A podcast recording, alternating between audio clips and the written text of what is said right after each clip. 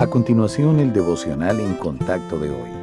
La lectura bíblica de hoy comienza en el versículo primero de Juan, capítulo 3. Había un hombre de los fariseos que se llamaba Nicodemo, un principal entre los judíos. Este vino a Jesús de noche y le dijo, Rabí, sabemos que has venido de Dios como maestro, porque nadie puede hacer estas señales que tú haces si no está Dios con él. Respondió Jesús y le dijo, De cierto, de cierto te digo, que el que no naciere de nuevo no puede ver el reino de Dios.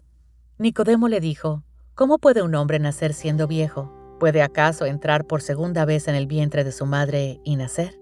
¿Cuál es el error más grande que ha cometido? Es posible que muchas personas no reconozcan su mayor error sino hasta después de la muerte, cuando las expectativas que tenían de vivir en el cielo sean reemplazadas por la horrible realidad de que se les negó la entrada por haber rechazado a Cristo. Nicodemo era un hombre que había edificado su vida sobre el conocimiento y la realización de lo correcto. Como miembro del Sanedrín, uno de los rangos más altos para un fariseo, parecía muy justo desde la perspectiva del hombre. Con toda seguridad estaba destinado al cielo. Qué sorpresa debió ser cuando el Señor Jesucristo le dijo que la única manera de ver el reino de Dios era naciendo de nuevo.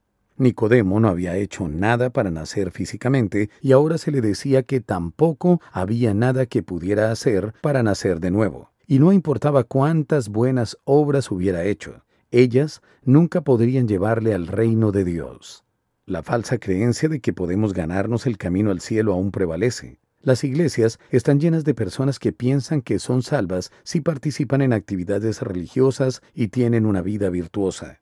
Pero si creemos esta mentira, sufriremos una gran decepción después de la muerte. La única manera de salvarnos de la tragedia eterna es nacer de nuevo al creer en el Señor Jesucristo.